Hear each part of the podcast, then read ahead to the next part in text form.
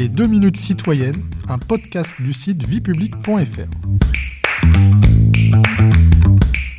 Bonjour, je suis Bertrand, rédacteur pour le site viepublic.fr, et je vais vous expliquer en quoi consiste le rôle du Conseil d'État. Le Conseil d'État, créé en 1799, est à la fois une juridiction administrative et conseiller du gouvernement. Juge des litiges entre l'administration et les administrés, il est aussi la plus haute autorité de l'ordre administratif. Mais commençons d'abord par le rôle de juge administratif du Conseil d'État. Le Conseil d'État est juge en premier et dernier ressort du contentieux électoral des élections européennes, des élections régionales et des élections des assemblées de certains territoires à statut particulier tels que la Corse ou la Polynésie française. Il l'est aussi pour juger des recours contre les décrets, les ordonnances, actes réglementaires des ministres. Enfin, il se prononce sur les recours formés contre les décisions administratives prononcées par les principales autorités administratives indépendantes.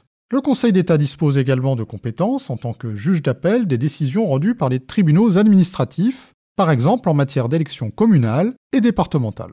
Par ailleurs, le Conseil d'État est juge de cassation. Alors en quoi consiste ce rôle? Le Conseil d'État est la juridiction suprême de l'ordre administratif. Il peut être saisi d'un pourvoi en cassation. Il s'agit d'une voie de droit exceptionnelle par laquelle le Conseil d'État ne rejuge pas l'affaire, mais vérifie la correcte application du droit par les juges du fond. Le Conseil d'État est juge de cassation des arrêts des cours administratives d'appel, des décisions des juridictions administratives spéciales, et pour juger des pourvois formés contre les jugements rendus dans certaines matières par les tribunaux administratifs statuant en premier et dernier ressort. Le Conseil d'État est également conseiller du gouvernement. Mais comment exerce-t-il cette compétence?